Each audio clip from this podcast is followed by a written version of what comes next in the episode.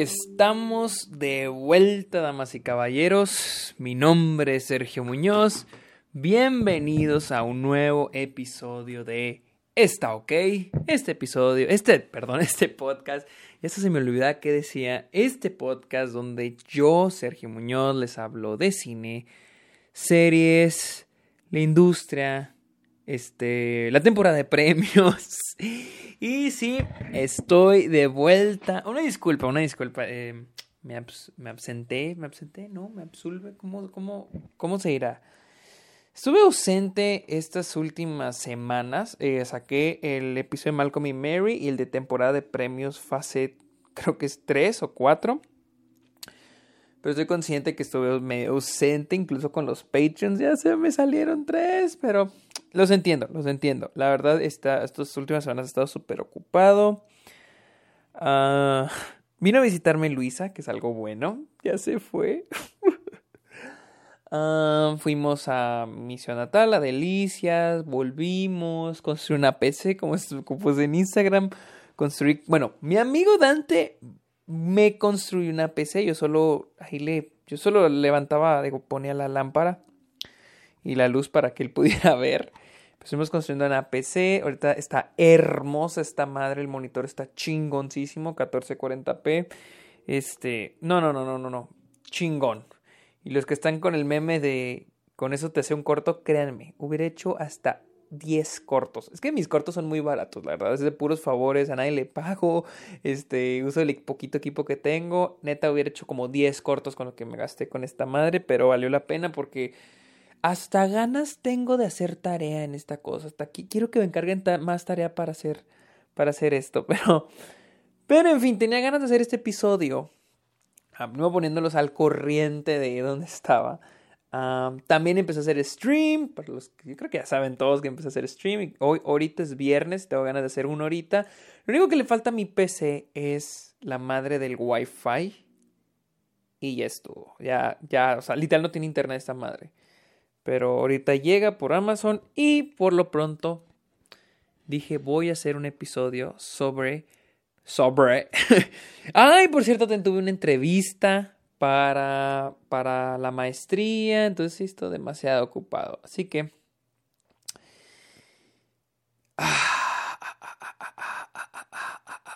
quiero hablarles de más, porque esta semana, estas, esta semana terminó, pero creo que es de la semana antepasada, se celebró el no sé qué número, pero se celebró Sundance, el festival de Sundance, para los que no sepan, el festival de Sundance, Sundance es en Utah.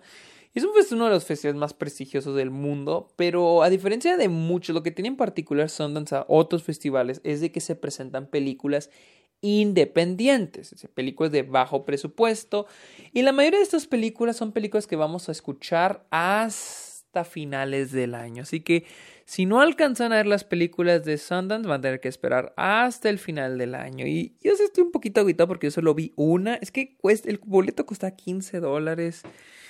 Y ando, muy gastado. Entonces solo pagué por una. y aparte porque hubo dos películas que se me pasaron, que fue Flea y Coda. Y, y fueron de las ganadoras, fueron de las que estuvieron elegibles para premios y ganaron los premios más importantes y la que, las quería ver porque todo un día pusieron todas las ganadoras y dije, voy a ver esas dos y guess what? No pude por el hecho de que no podía, para poder ver esas, tenía que ver todas las ganadoras y tenía que pagar el pase para todas las ganadoras. O sea, háganme el favor, pusieron todas las ganadoras en un solo día por 100 dólares. O sea, ¿quién va a ver? Y las ganadoras eran unas 15 películas.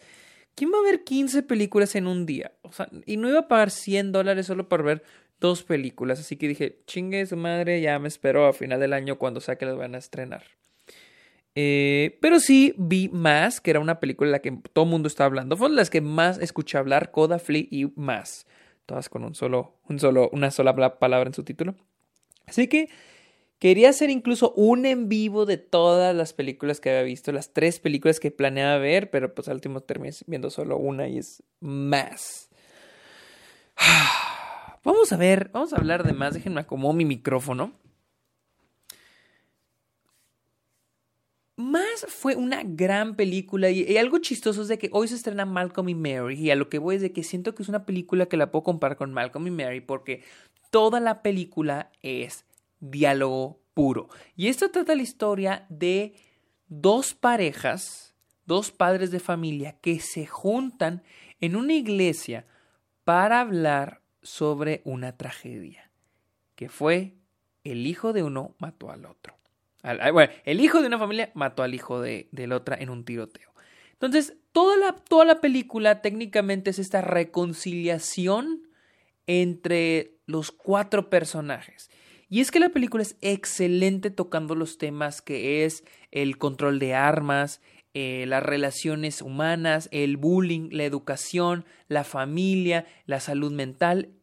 La película le da espacio a todo y lo hace muy bien, porque hay películas que tratan de darle espacio a varios temas y fallan. Es muy arriesgado, honestamente es algo muy arriesgado tratar de hablar de muchas cosas a la vez en una película, pero esta película hace un gran, gran, gran trabajo este, en ese aspecto, en el de tocar varios temas. Y es muy sutil, hace un muy, muy, muy buen trabajo en, en ponernos en la posición de cada personaje, porque tenemos a los cuatro padres de familia, tenemos a la mamá de, la víctima, este, quien, quiere, quien quiere justicia y quieren, ok, técnicamente el común denominador de los padres de la víctima es de que quieren quieren que los otros sufran.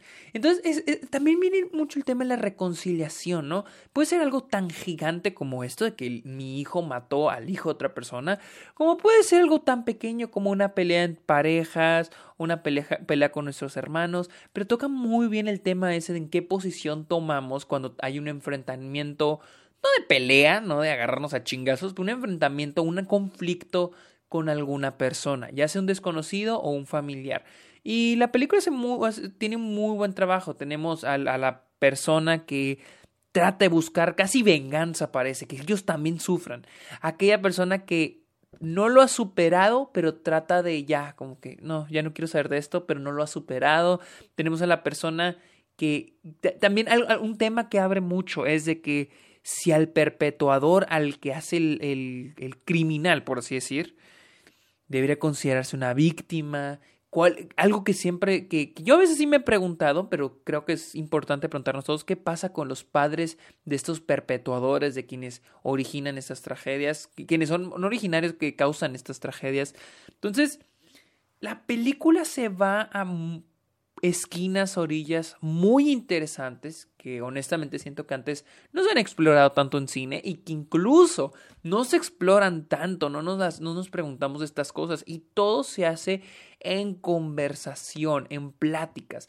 Las actuaciones son también bastante buenas, las de los cuatro actores. estos actores, déjenme ver, solo al único que reconozco, así luego luego es a Jason Isaacs, lo reconocen por ser Lucius Malfoy en Harry Potter, también salió en, en La muerte de Stalin. Excelente. Los cuatro actores son wow, wow, wow, wow, wow. Martha Plimpton, quien es la mamá, ella sale. Oh, ok, es Steph en, Los Goonies. Ok. yo honestamente pensé que eran actores. Porque no recuerdo verlo a los otros antes, actores como que. Pero no, al parecer ellos habían salido. También la que se lleva la película es. ¡Oh! Es Joanne Ann Que ella es la mamá del, del perpetuador.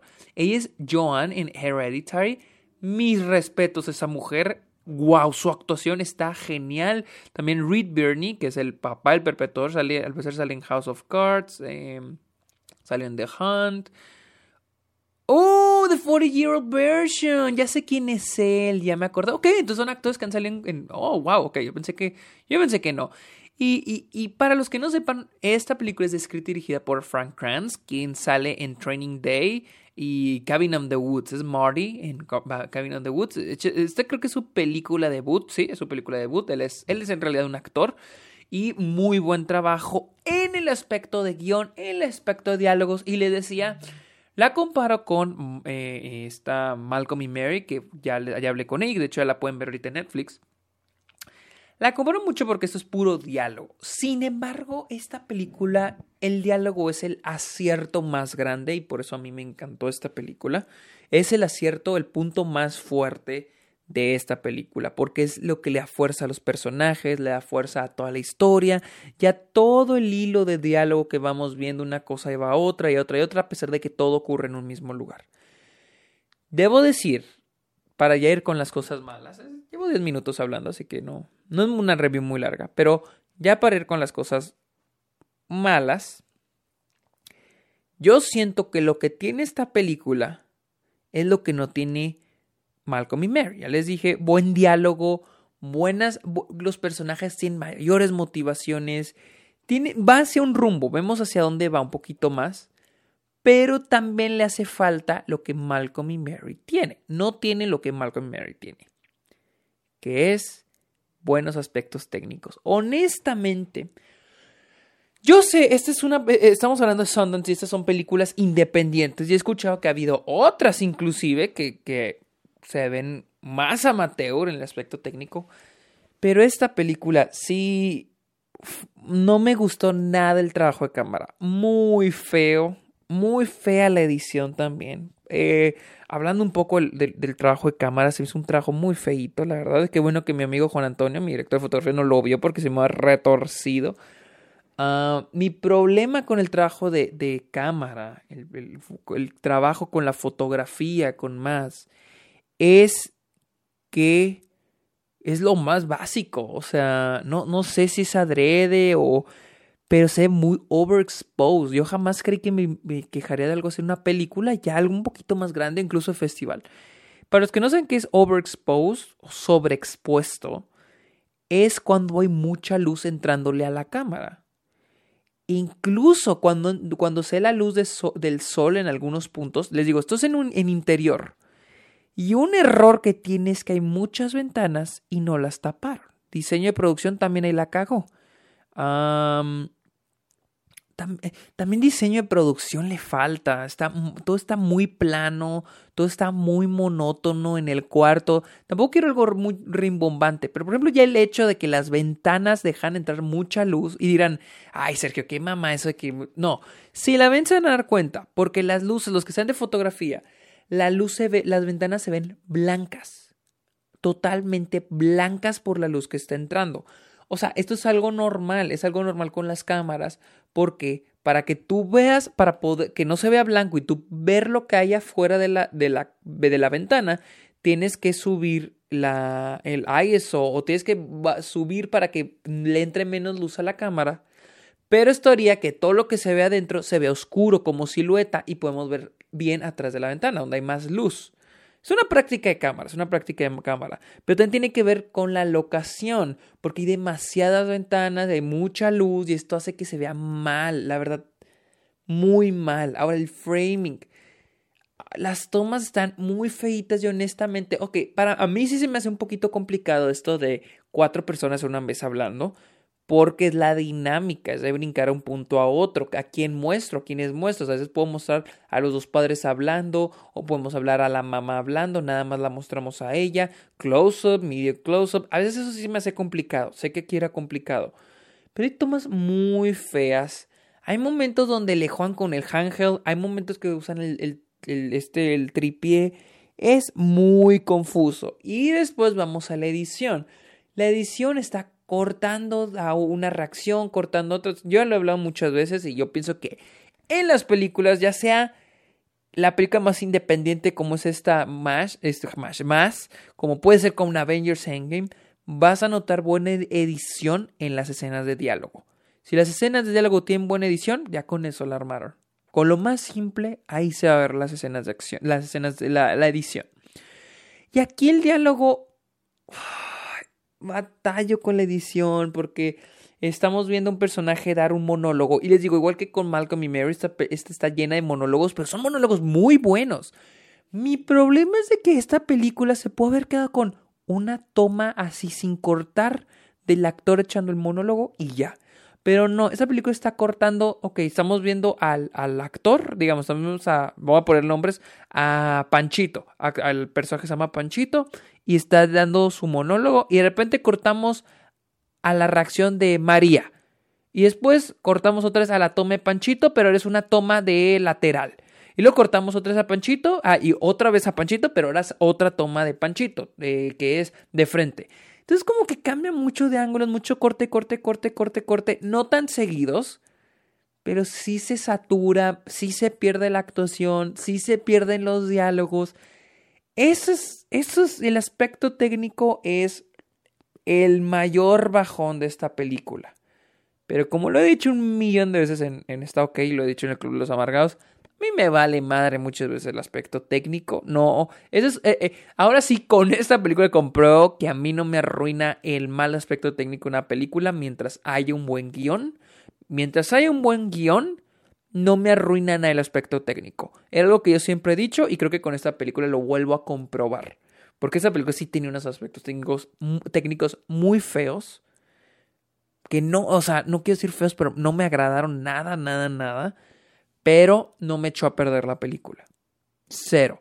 Tal vez haya gente que sí, tal vez haya gente que no, como yo. Pero a mí no me echó a perder nada la película, no me la echó a perder. A mí me encantó, fue una gran película. Y, espero que en el o sea, no, no he sabido si alguien ya la agarró, una distribuidora, si ya la compró, pero sí en cuanto salga, que probablemente sea, no sé, finales del año, véanla, en serio, véanla, véanla, véanla, que es una gran película, en serio, me gustó muchísimo más.